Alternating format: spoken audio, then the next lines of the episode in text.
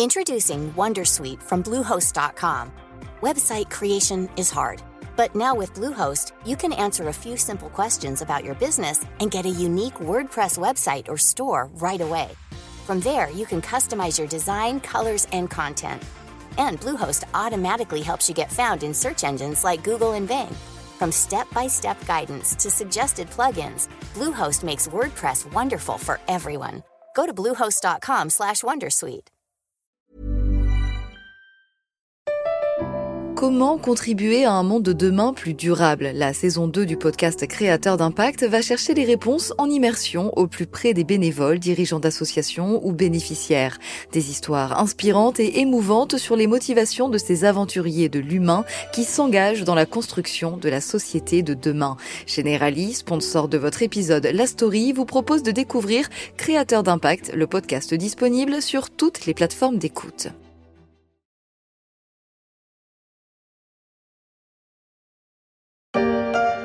l'Arabie saoudite poids lourd de l'OPEP a décidé lors d'une réunion à Vienne de procéder à une nouvelle coupe de production dans l'espoir de faire remonter les cours du pétrole en berne. La Russie était, elle, réticente à resserrer davantage les vannes d'or noir, une manne qui lui sert à financer sa guerre en Ukraine. L'OPEP Plus s'est réuni le week-end dernier à Vienne, un moment important pour les principaux pays membres du cartel pétrolier, en particulier la Russie et l'Arabie saoudite, alors que les prix du pétrole sont revenus à leur plus bas niveau depuis fin 2021. Le Brent de la mer du Nord perdait même plus de 6% depuis le début de l'année, avant la réunion de Vienne. Ça va mal tourner cette histoire.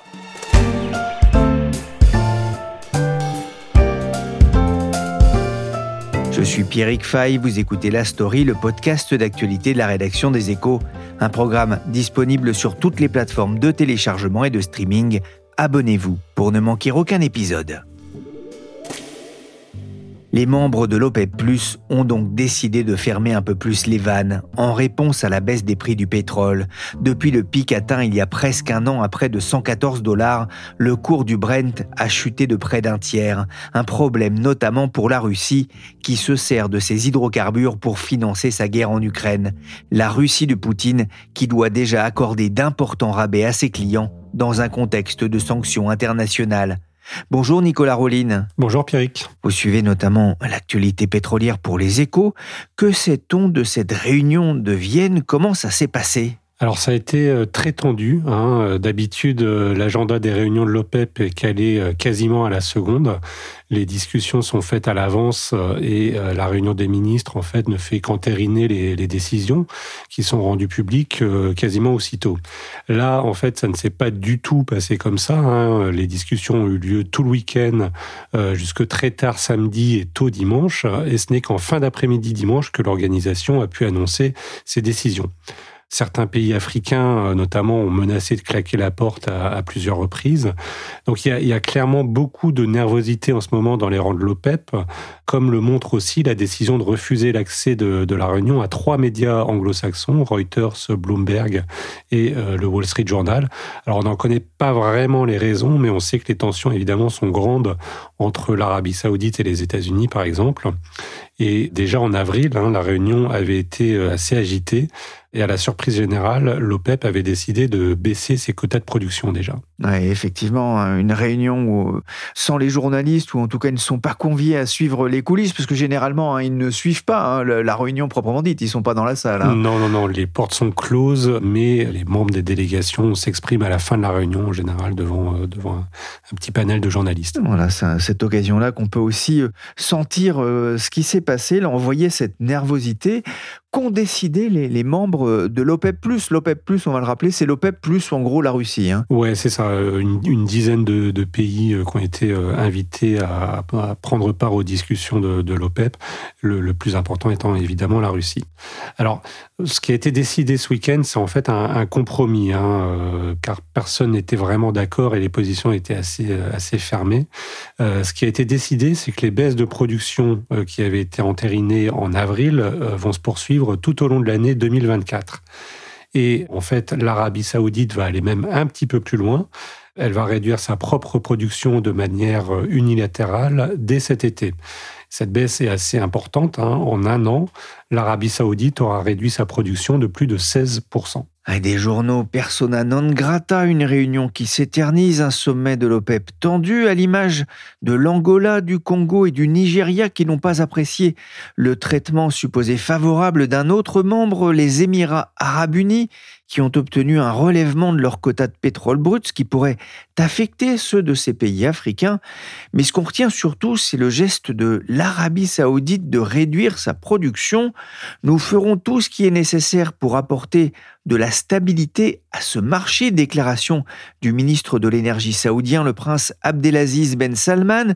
Sa production va tomber à son plus bas niveau depuis juin 2021.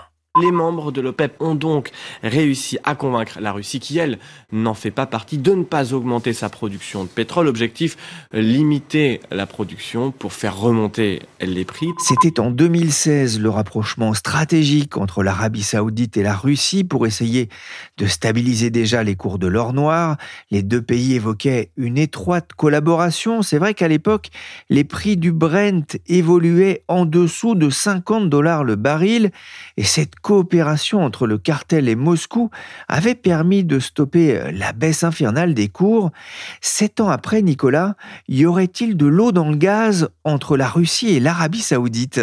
C'est vrai que les euh, intérêts euh, des deux plus gros producteurs de pétrole au monde hors États-Unis divergent assez nettement. Hein. L'Arabie saoudite, aujourd'hui, elle a besoin d'un baril de Brent à 80 dollars au moins pour équilibrer son budget. De l'autre côté, la Russie, elle, a besoin des devises du pétrole afin de financer sa guerre en Ukraine. Donc Moscou ne veut pas réduire sa production, d'autant qu'il doit vendre son pétrole euh, sur les marchés avec un, rabais depuis que les, pays occidentaux ont mis en place un embargo. Donc c'est à surveiller, mais pour l'instant, ces tensions n'ont pas vraiment débouché sur une rupture entre euh, l'Arabie saoudite et la Russie. Chacun trouve un peu son compte au fonctionnement du marché depuis quelques mois. Euh, la Russie prend certes des parts de marché à l'Arabie saoudite en Asie, en Chine et en Inde notamment. Mais l'Arabie saoudite, de son côté, ben, elle importe aussi des hydrocarbures russes à un prix réduit et les transforme et les revend ensuite. Donc finalement, aujourd'hui euh, une, espèce de, statu quo qui se met en place parce que bah, chacun y trouve un peu son compte. L'accord de Vienne devrait convenir à tout le monde, du moins aux producteurs, alors que les prix ont fortement baissé ces derniers mois et alors que la Russie doit brader son pétrole dans ce contexte de guerre en Ukraine, les prix reculent et de nombreux investisseurs misent sur une poursuite de la baisse. Ainsi, depuis un mois, les hedge funds ont doublé leur pari spéculatif sur la chute du pétrole. Je vous demande de vous arrêter. Je vous demande de vous arrêter. En version saoudienne, ça donne à peu près ceci. Prenez garde, vous allez souffrir comme vous en avez fait l'expérience en avril. Je n'ai pas à dévoiler mes cartes, je ne suis pas un joueur de poker, mais je leur dirai simplement de faire attention. La menace à peine voilée du prince Abdelaziz Ben Salman, ministre saoudien de l'énergie, à l'encontre des spéculateurs, c'était peu avant la rencontre de l'OPEP. Alors Nicolas, comment les marchés pétroliers ont-ils réagi à l'issue de la réunion de Vienne? En fait, un peu la même que lors des baisses euh, qu'on avait déjà euh, constatées en octobre et en avril. Dans les premières heures qui ont suivi l'annonce, les prix ont augmenté. Hein. Lundi en séance, le cours du Brent remontait de, de 2%. Mais très vite, en fait, les cours ont replongé, effaçant les gains provoqués par l'annonce. On voit que sur les derniers mois, donc l'action de l'OPEP+ n'a pas été très efficace au final et que les prix continuent de baisser malgré la réduction de la production pour s'établir aujourd'hui autour de 75 dollars le, baril. Que racontent les professionnels du pétrole, les analystes suite à cette réunion? Est-ce qu'ils voient euh, cette tendance baissière plutôt se poursuivre? Oui, en tout cas, euh, ce que disent les, investisseurs, les analystes, c'est qu'il n'y a pas de hausse spectaculaire comme on en a connu l'été dernier. Il y aura peut-être une hausse ponctuelle cet été parce que voilà, aux États-Unis, il y a une forte demande sur les carburants. La réduction de la, production des pays de l'OPEP va, jouer à la marge, mais euh, ça va pas s'envoler. Il y aura pas d'envolée spectaculaire. Et même les prévisions euh, du, début d'année, il y avait certaines analyses, certaines banques euh, comme Goldman Sachs qui tablaient sur un baril à, plus de 100 dollars tous ont, un peu revu leurs prévisions et aujourd'hui on parle plutôt d'un baril à 80 peut-être, mais pas vraiment au-delà en fait. Les baisses de production pourraient supporter les prix à court terme, mais les grandes dynamiques de marché restent quasiment inchangées pour 2023 et 2024. Ce sont les estimations des analystes de Morgan Stanley, la banque qui rappelle que c'est la troisième baisse de l'OPEP en neuf mois et il devrait s'agir de la dernière cette année, car il n'y a pas de changement majeur dans les perspectives de l'offre et de la demande. D'autres analystes estiment que l'Arabie saoudite ne poursuivra pas cette réduction de sa production de pétrole au-delà du mois de juillet s'il ne parvient pas à faire remonter les prix du brut, il perdrait trop de parts de marché. En une semaine, le baril de Brent a tout de même regagné un peu plus de 4%. On va continuer euh, de parler bien sûr des, des conséquences de la guerre en Ukraine. On s'intéresse en particulier avec vous aujourd'hui aux conséquences sur les prix de l'énergie. Les cours du pétrole continuent de flamber. Alors les prix du pétrole se sont envolés après le déclenchement de la guerre en Ukraine. 110 dollars le baril de Brent début mars 2022, comme on peut l'entendre ici sur France 24. Mais depuis, la tendance s'est inversée. En un an, le baril WTI aux États-Unis est passé de 123 à 72 dollars. Le Brent est lui retombé autour de 77 dollars. Alors loin des 32 dollars atteints en pleine crise du Covid en mars 2022, mais la tendance est clairement baissière. Alors pourquoi ce recul continu des, prix du pétrole depuis des mois, Nicolas? Il y a deux facteurs principaux hein, qui expliquent euh, cette chute. D'abord, la crainte d'une récession mondiale, et puis euh, la demande de pétrole de la Chine, qui est euh, toujours en berne. Les marchés estiment que les perspectives sont trop incertaines et que l'activité mondiale restera assez limitée dans les prochains mois. Et puis évidemment, il y a aussi des facteurs de long terme euh, avec les politiques européennes et américaines qui favorisent les, carburants alternatifs et les énergies euh, bas carbone.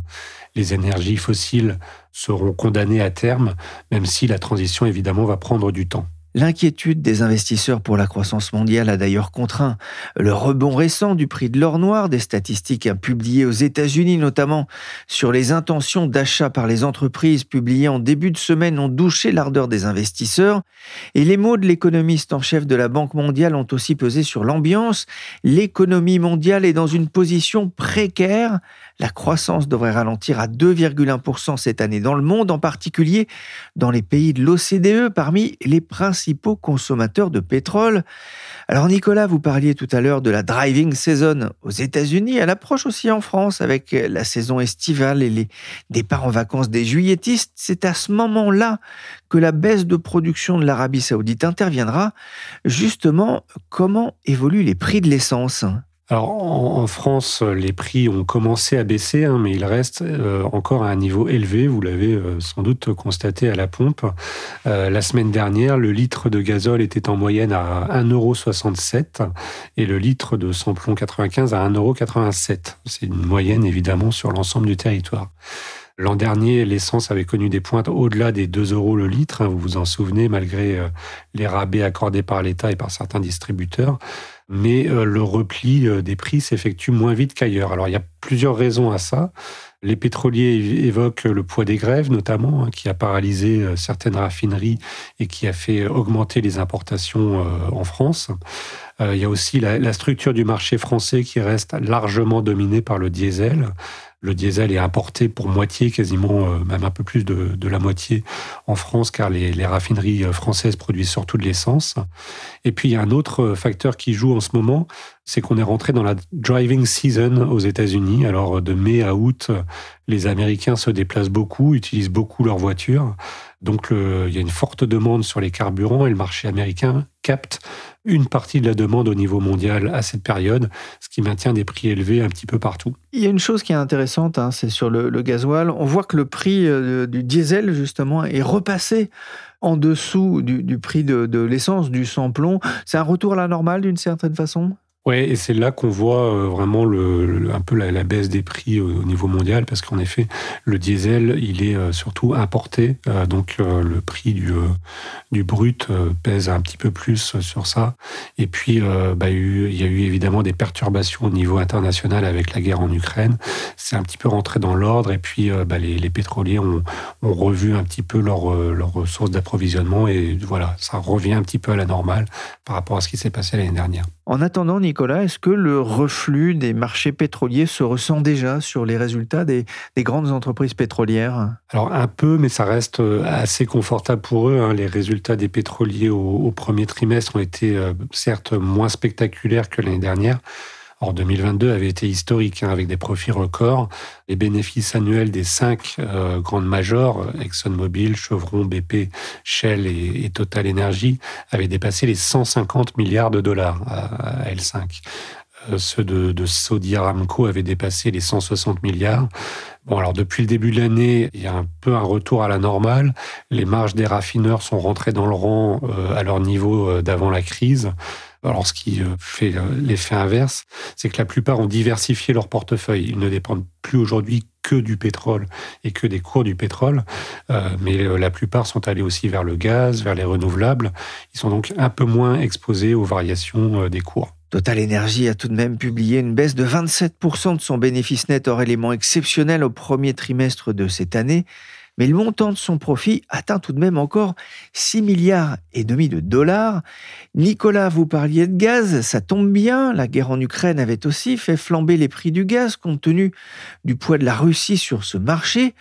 Comment se comportent les prix du gaz actuellement? Une question qui intéresse forcément euh, les consommateurs français. Oui, une grande majorité des, Français se chauffent encore au gaz.